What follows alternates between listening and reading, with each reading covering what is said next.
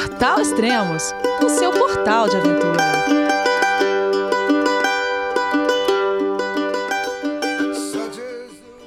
Bom dia, boa tarde, boa noite, bem-vindo ao Extremo, seu podcast de aventura.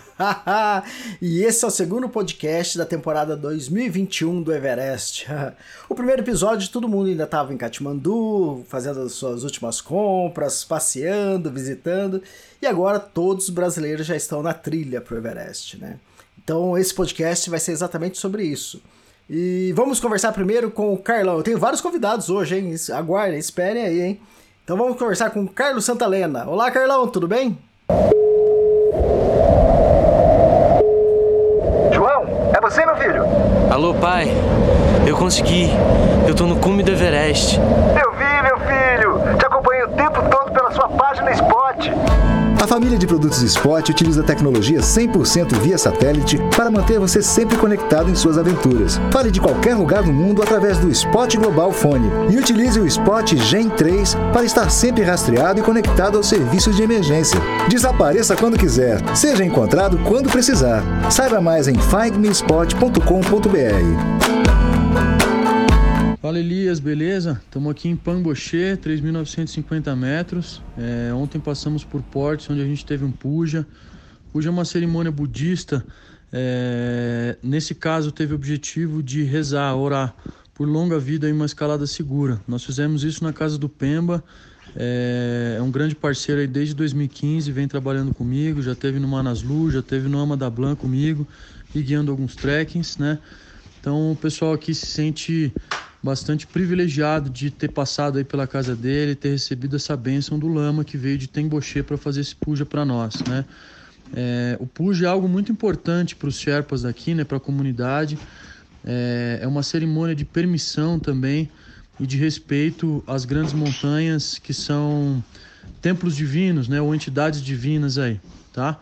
É, a gente está fazendo o trekking de uma forma extremamente lenta, primeiramente pelo fator fisiológico, para que as pessoas se aclimatem muito bem. É extremamente importante que o expedicionário chegue no, no campo base se sentindo muito bem, né? E o segundo ponto é mental, né? Para que as pessoas consigam entender é, que o próximo passo é o mais importante, não pensar lá no cume, né? Então fazer o trekking de forma lenta, gradual, educa a mente das pessoas a pensar simplesmente no dia seguinte, no próximo passo. Beleza? Um abraço aí, fica com Deus, a gente vai mandando notícia. Muito bom, Carlão, muito obrigado, valeu, obrigado pela, pela mensagem, falar. É legal explicar isso sobre o Puja, né, para o público. Isso vai, vai acontecer uma cerimônia Puja também lá no acampamento base do Everest. E é legal isso. Vamos ver que o Gustavo Ziller também tem a dizer. Alô, Elias e amigos do Extremos. Ziller falando diretamente de Pórtice. A gente chegou aqui hoje Hoje, pra gente, o final do dia 12 de abril, são 9h15 da noite quando eu gravo esse áudio. E foi um trekking clássico, né, de Nantes Bazar até Portes. É um caminho incrível para quem já esteve por aqui sabe exatamente os detalhes desse caminho. Agora, o legal é que a gente saiu cedo porque a mãe do Pemba, ah, nos convidou a participar de uma cerimônia que não é a purja, é uma outra cerimônia chamada Chiwang, que celebra a vida, prosperidade, longevidade e marca uma nova estação chegando. Então, para a gente foi muito emocionante, porque a família toda do Pemba estava reunida: o pai, o avô, o tio-avô, a mãe, duas primas, a família do Dawa que é um outro Sherpa amigo nosso que já está no campo base, também veio o pai e a mãe.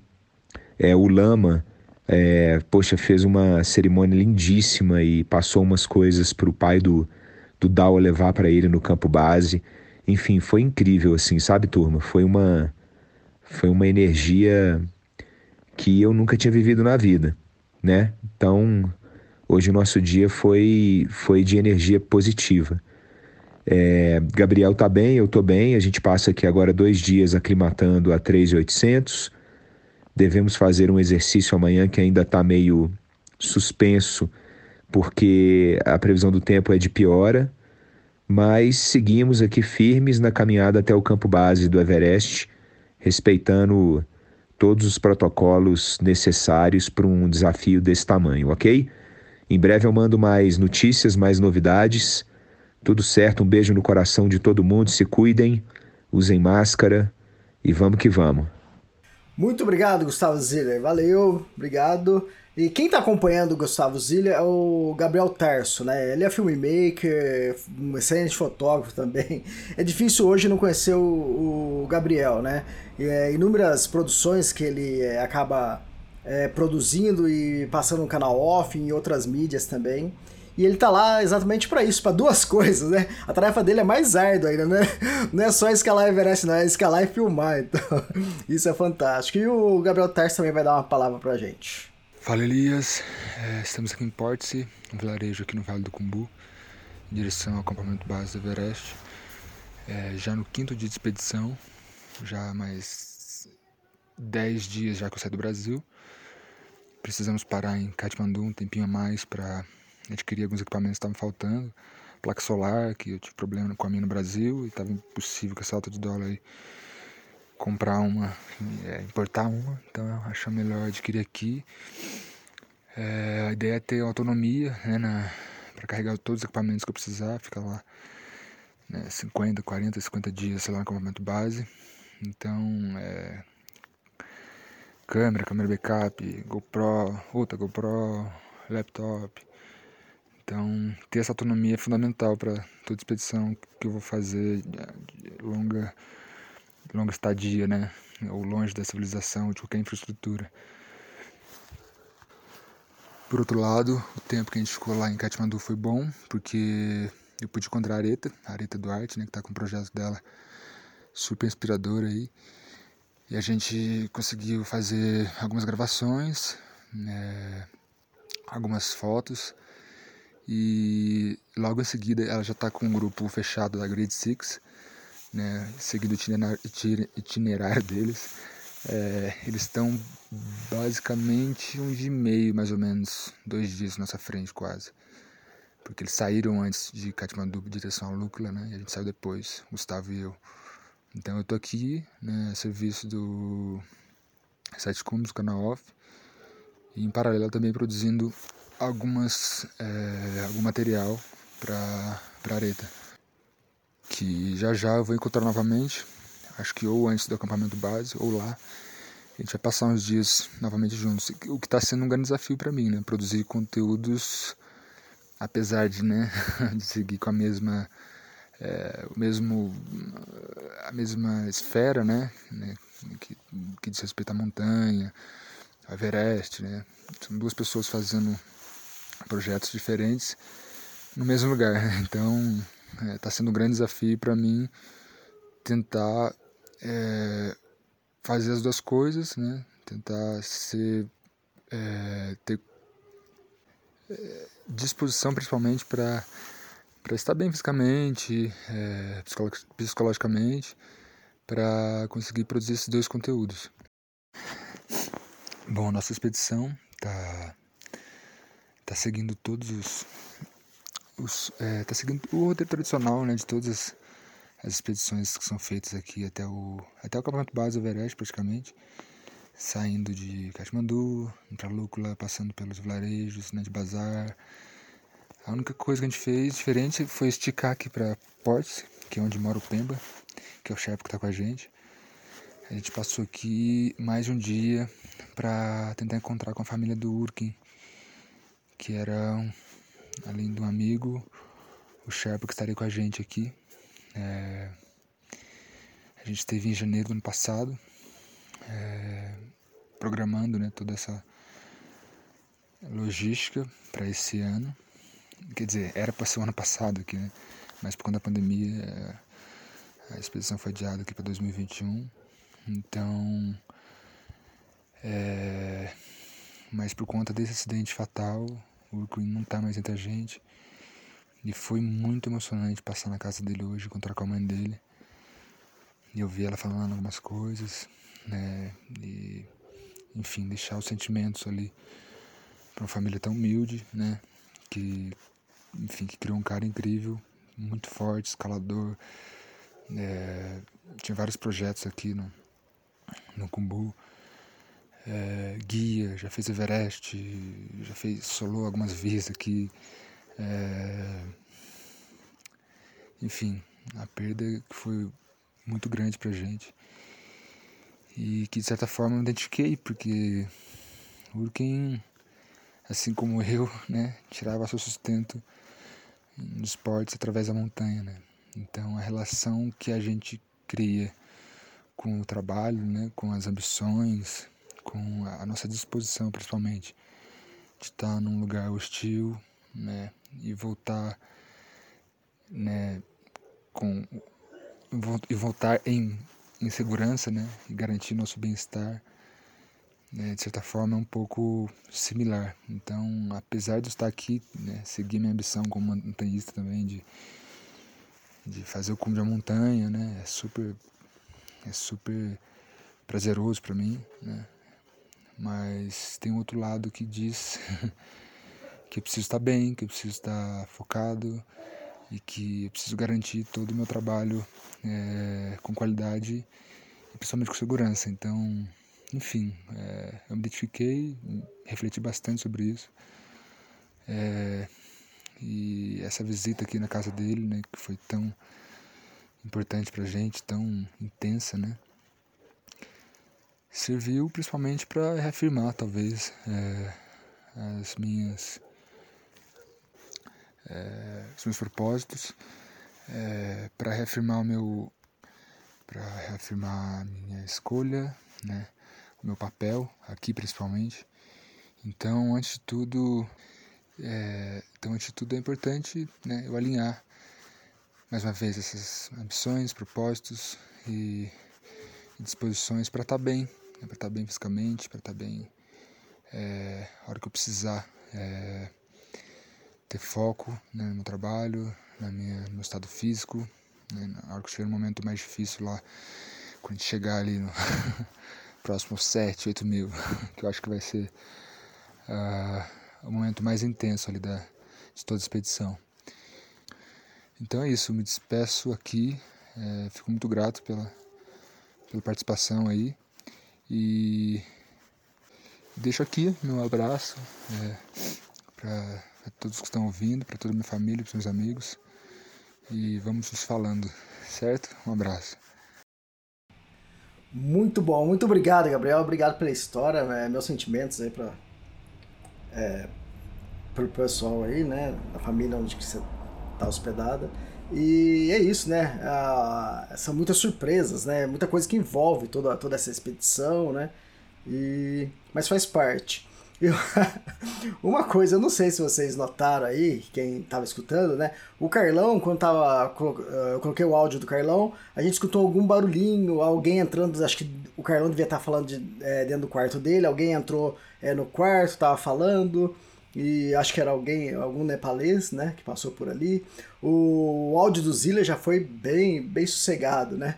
O do Gabriel, eu não sei se eu tô ouvindo pelo, pelo fone de ouvido, né? Então, eu ou ele tava dentro do saco de dormir que você escutava que ele se mexendo assim, que, passando assim, uh, o barulhinho, né? Então, bem legal isso, cara. E o, o Gabriel Tarso também tá lá, lá no lodge. E é isso, é esses detalhes. Por isso que é gostoso. É legal ler o texto, né? As notícias que a gente coloca na cobertura online, mas é gostoso ouvir eles diretamente de lá, né? De lá da trilha, né?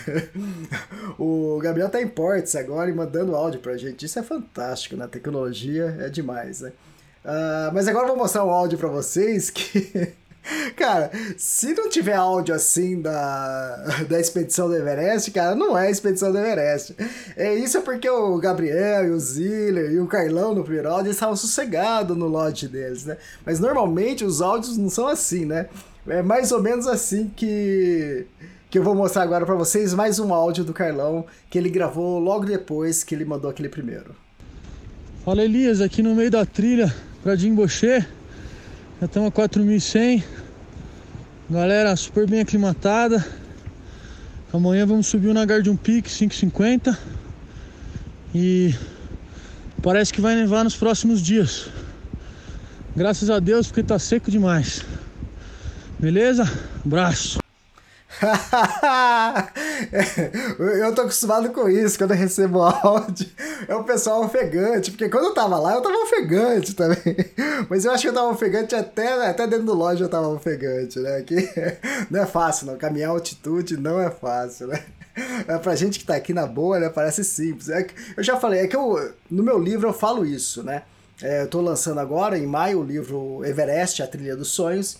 Eu chego a citar isso, que se essa trilha fosse nos Alpes ou fosse aqui no Brasil, ia ser uma trilha muito fácil, né?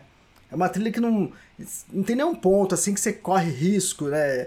É, de morrer, né? De queda, de alguma coisa. Porque a trilha é muito bem, é, muito bem definida, é, chão batido, então é tranquilo. Isso a trilha tem o acampamento base do Everest.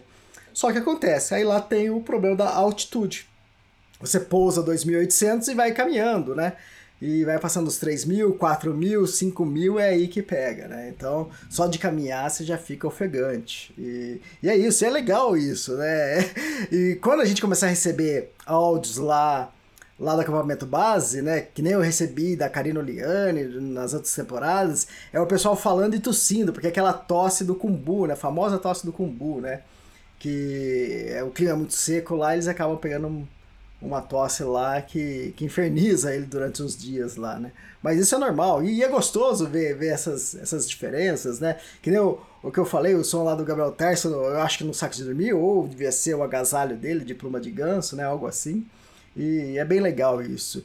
E aproveitando é, que eu comentei sobre o livro, né? Eu tô finalizando agora, tô editando as últimas fotos do meu livro, isso no dia 13 de abril, né, de 2021. Ah, daqui uma semana é, semana que vem, segunda-feira, entra o meu livro vai para gráfica, né? Então, finalzinho de, de abril, começo de maio, o livro já tá, vai estar tá comigo e eu já vou estar tá distribuindo para todo mundo que está comprando. Né? Dessa vez eu fiz um kit para ficar ainda mais atrativo. Você compra não só o livro, é, mas o kit compõe o livro, é, Everest, a trilha dos sonhos, e tem uma bandana. Dessa vez eu fiz uma bandana bem legal, aquela bandana tubular, né? Sem costura nenhuma, e uma estampa bonita com, com Everest. E tá escrito também Everest, vocês vão gostar. Eu adoro bandana. Eu para todo país que eu vou, que eu viajo, eu tento comprar uma bandana que tenha alguma estampa da região, do local, né? Que eu gosto de fazer essa coleção. Não que eu faça a coleção e guardo, né? Eu gosto de usar. Cada vez que eu viajo, vou sair, fazer trilha, uma caminhada, alguma coisa, eu uso uma bandana diferente, que eu, eu adoro bandana. E além do, do livro da bandana, vai ter um cartão postal. E é o seguinte, pessoal a, a ideia do cartão postal, né? Vai ter cartão postal com uma imagem lá do Everest, vão ter, vou colocar várias imagens diferentes, então, é, mas cada pessoa vai receber um cartão, né? E qual é a ideia do cartão postal? Não é você receber, achar bonitinho, guardar na gaveta, né? A ideia do cartão postal, ainda mais que nós estamos passando nessa época de pandemia, né?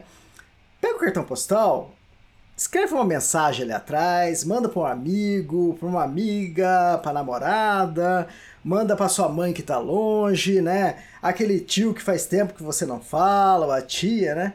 Ou um amigo de infância que você é, tem muito respeito. Manda uma mensagem para ele e, e, só de você é, sentar e escrever, você já vai é, gostar, né? É uma nostalgia, né? Usar um cartão postal. Quanto, qual foi a última vez que você escreveu e mandou um cartão postal, né? Então isso é bem legal e é, e depois o prazer de ir lá no correio, é, selar e mandar. Imagina ainda o prazer de quem está recebendo. Isso sem avisar, não avisa, hein, pessoal? Não quebra a surpresa. Imagina a pessoa de repente receber o cartão postal com uma imagem bonita. E não só a imagem, o principal é o que está atrás do cartão postal, né? A mensagem que você vai deixar para essa pessoa. Então, aí sim, aí essa pessoa pode guardar, pode colecionar o cartão. Porque não é só a imagem bonitinha, mas tem uma mensagem de uma pessoa querida atrás, né? Eu sei que talvez os mais novos. Até imagino que os mais novos. Aí, pessoal, o cartão postal você não precisa colocar no envelope, não. O cartão postal você escreve, sela e manda. O carteiro vai virar e ler? Pode ser, ué. Acho que não vai perder tempo com isso, não. Então não precisa pôr no envelope, não. É só escrever, mandar e beleza, tá? Ó, depois eu quero que vocês me contem essa experiência, né? Com certeza quem receber vai falar alguma coisa para vocês. Depois que vocês enviarem, receberem é, esse feedback, esse retorno da pessoa, eu quero que vocês passem para mim também, tá? É, depois vocês me, me avisam o que, que foi, como foi, se a pessoa gostou. É bem legal isso. Outra coisa que tem no kit, que, que eu bolei, né? Uma coisa que eu trouxe do da filatelia. Eu era filatelista quando era criança, né? Eu e meu irmão, é, a gente colecionava selos do Brasil, né? A gente comprava aquele anuário, que vinha todos os selos é, do ano anterior. E também a gente fazia coleções de borboletas, né? Então é aí de vários países diferentes. Então é legal isso. E o que acontece? No selo, quando você. Vamos supor, um selo de 10 anos atrás, se ele tá novinho não tá usado, vamos supor que o selo era custava 2 reais. Hoje vai valer, né? Isso para um filatelista, esse selo vai valer uns 10 reais. Se esse selo foi carimbado e usado numa carta e você recebeu, te descolou o celular e guardou para coleção, ele já não vale porque ele tanto assim, porque ele já foi usado, né? Então ele vai valer hoje uns 3 reais no máximo, né? Então o selo novinho vale mais. Só que, acontece? Quando eles fazem o lançamento do selo, vamos dar um exemplo aqui de Campinas, que tem o Boldrini aqui, né? O hospital do, do câncer das crianças. É, vamos supor que o, o Brasil vai lançar um selo do Boldrini, né? Então, quando vai lançar, no dia do lançamento, eles fazem um evento, ou na prefeitura, ou lá no Boldrin, no hospital mesmo, e ali são convidados muitas pessoas, personalidades, políticos, e ali faz o, uma cerimônia de lançamento do selo. Normalmente o selo né, é pequenininho, mas no, é, nesse dia o selo está numa cartela maior, com alguns dizeres do lado, ou, ou até o desenho é mais completo, entende? Mas no meio está o selo, se você destacar, tá ali o selo certinho. O que, que eles fazem é, nessa cartela? Eles pegam, carimbam, eles têm um carimbo lá de primeiro dia de circulação. Então, é, e só recebe esse carimbo para quem está ali assistindo o evento e tem um, um monte ali de selo separado para esse evento, né? Depois desse dia, esse carimbo vai ser destruído, nunca mais vai ser usado. Então, quem tem esse selo, essa cartela, com o primeiro dia de circulação, né? Se um selo novo vale uns 10 reais, esse selo que é mais exclusivo vai valer no mínimo uns 100 reais, né? Então, eu trouxe essa ideia é, para o livro. Por quê? porque eu faço a pré-venda. Então, é todo mundo que comprar nesse mês aqui de, de abril, né? Quando chegar início de maio, eu vou disparar. Eu vou pegar o nome de todo mundo, o livro vai chegar, eu vou já tá todo tá pronto todas as etiquetas, eu vou montar as caixas e na hora que eu colocar a dedicatória para cada um, é, para essa primeira turma eu vou carimbar é o primeiro dia de circulação. E melhor ainda, eu criei um selo, né? Eu criei um selo, algo parecido com selo, né? vai ser uma etiquetinha ali e vai ter uma numeração. Vamos supor que. Uh, vamos supor que a Renata comprou o selo. É, foi a 12 pessoa a comprar o livro. Então o selo dela vai ser número 12. Então aquele número, em vez de ser o valor do selo ali, eu coloquei número. Então é o número de compra. Então o que eu acabei fazendo, criando, é os primeiros livros vão ser numerados, né? E depois do, do lançamento desse primeiro dia, né? Aí esse carimbo já não vai ser mais utilizado e também nem os selos, nada. Então é, aí depois vai continuar a venda normal dos livros, né? E tudo isso para que que é? É para eu arrecadar nessa pré-venda o dinheiro para poder bancar a gráfica que sempre é o custo mais alto, né? Lógico, tem custo com outras artes, outras coisas, é, outras impressões, o cartão postal, várias coisas que eu vou ter que fazer, mas o principal é eu tentar sanar esse, esse custo com a, com a gráfica, né? Então é isso. E o livro vai ser lançado agora no início de maio, mas a pré-venda já está valendo. Se você quer comprar, quer me ajudar, e esse é o melhor momento, né, para mim, é só acessar lá extremos.com.br. Estou vendendo lá via Pix, transferência, ou se quiser dividir também no cartão, é, fica fácil lá, lá no extremos.com.br. Ou se você tem meu WhatsApp aí, pode me chamar no WhatsApp que você já compra direto comigo, né? É, é, isso, pessoal. É, o livro tá fantástico, tem, vai ter mais de 60 fotos, vai ter 276 páginas, tem várias artes bem interessantes, né? E a história tá muito, muito legal, né? Eu tentei mostrar com esse livro, né? É, o que que, por que, o que faz do trek ao acampamento base do Everest a trilha mais fantástica de todas, né? Pode ter trilha mais longa, mais alta, mais bonita, mais, mais qualquer coisa mas nada se compara ao trekking, ao acampamento base do Everest, né? Porque tem tudo uma magia e eu tento contar para vocês nessas 276 páginas exatamente isso, né? Então espero que vocês gostem. Eu gostei muito de reviver essa história, de colocar no papel. Muitas pessoas sempre me cobravam, né? E às vezes eu, às vezes eu não, não, entendia por que, que as pessoas estavam me cobrando tanto, né? Mas falava assim, mas como ela sabe que eu, que eu fiz o trek acampamento base do Everest, né? Aí eu lembrei que esses dias que eu fui descobrir, né? que eu fui me tocar é, primeiro capítulo do, do livro do Tour do Mont Blanc, eu falo que eu tô retornando do acampamento base do Everest, né, desse trekking. E é exatamente por isso, as, essas pessoas que já leram o, os meus livros, né, esses leitores, por isso eles acabam me cobrando, porque eles leram várias histórias e aquela que eu falei que eu tinha feito e não, não tinha livro, né? Então, muito obrigado a todos que vocês que me incentivaram, me cobraram uh, ah, para escrever essa história. É, foi muito bom é, relembrar é, reviver essa história e, e, muita coisa ali que eu já não lembrava mais, né? E muita pesquisa, nesse livro também tem muita, muita, muita pesquisa para poder é, sintetizar e mostrar para vocês o quanto interessante é esse trek ao acampamento base do Everest. É isso. Ah, nesse podcast eu convidei o Rosé Alexandre, que já escalou o Everest, e para dar uma mensagem, para falar um pouquinho é, sobre essa caminhada até o acampamento base do Everest. Então vamos com, vamos agora com Rosé Alexandre. Olá, gente. Eu sou Rosé Alexandre, sou o 15º brasileiro a escalar o Everest, quinto brasileiro e 11º sul-americano a escalar os sete cômodos. Eu estive no Everest três vezes. A primeira vez foi em 2014, quando tivemos realmente uma temporada trágica.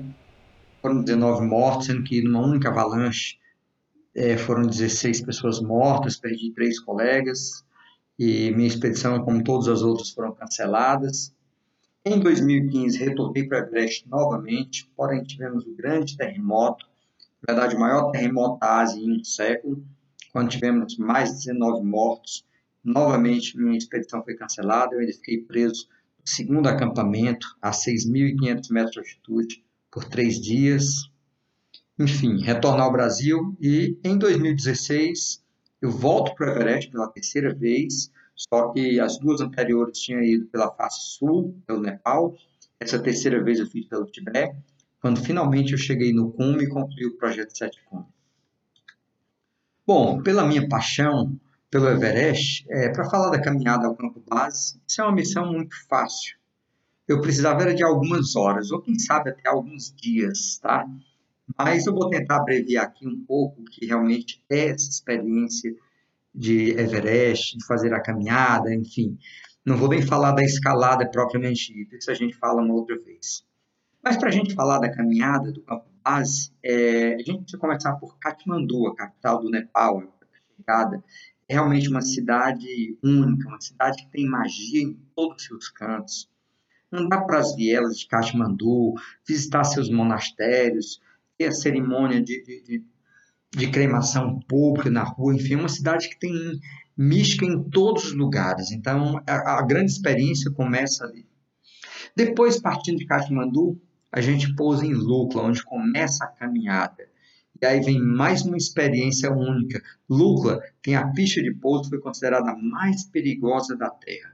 É uma pista que fica inclinada no encoste da montanha e sem possibilidade de arremetida. É, é, é uma experiência inesquecível. E a partir de Lucas que realmente começa a caminhada propriamente dito.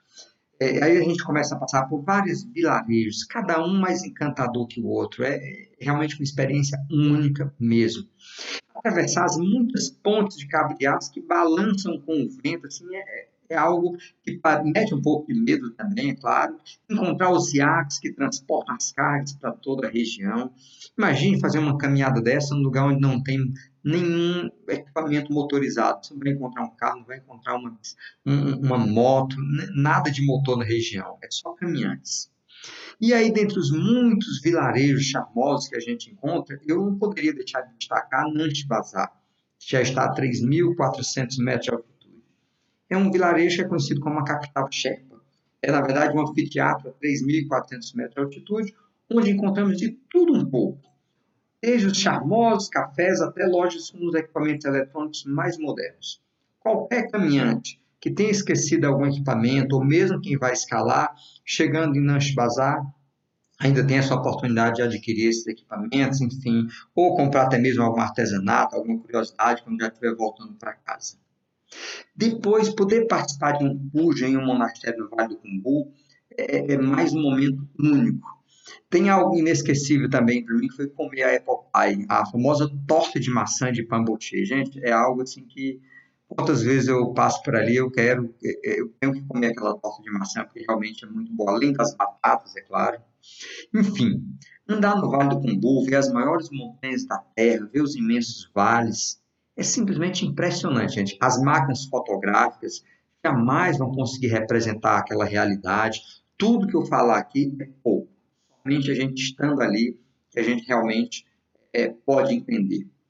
Eu acho que todos nós, um dia na vida, devemos fazer um, um sabático. Um tempo para pensar na vida, alinhar nossos desejos, sonhos, altitudes. E digo sem a menor dúvida, a caminhada ao campo base do Everest é um dos melhores lugares para fazer isso. Porque realmente é um lugar místico, é um lugar mágico, paisagens impressionantes, onde você sente a paz reinar. Para vocês terem uma ideia, eu fiz essa caminhada duas vezes já, em 2014 e 2015, e quero fazer mais uma vez. Com certeza, na hora que tiver uma oportunidade, é, vamos passar essa pandemia, enfim, quando tiver mais tranquilo, eu quero voltar a fazer mais uma vez essa caminhada. Então, quem ainda não fez, joga isso na agenda, coloca no radar. Caminhada do Campo Base do Everest é uma caminhada realmente transformadora. Vale muito a pena. É, é um lugar mágico. É isso aí, gente. Grande abraço e até a próxima. Muito obrigado, Rosê. Fantástico.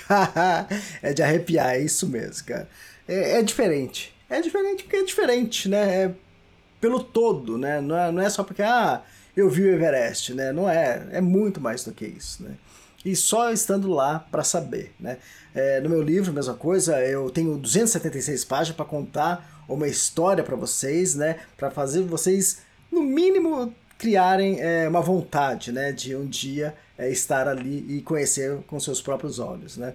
E para quem quer um dia fazer essa caminhada, eu indico o, o, Carlão. O Carlão que foi o meu guia, né? Isso em 2010 o Carlão foi o meu guia. Mas ele continua escalando montanhas, escalando Everest e ele continua guiando, né? Ele tem uma empresa chamada Grade 6, né? Que na internet você vai digitar lá grade 6, né? O numeral 6 grade6.com.br, né? Então, agora em outubro desse ano, 2021, o Carlão vai estar tá também levando um grupo para fazer esse trekking.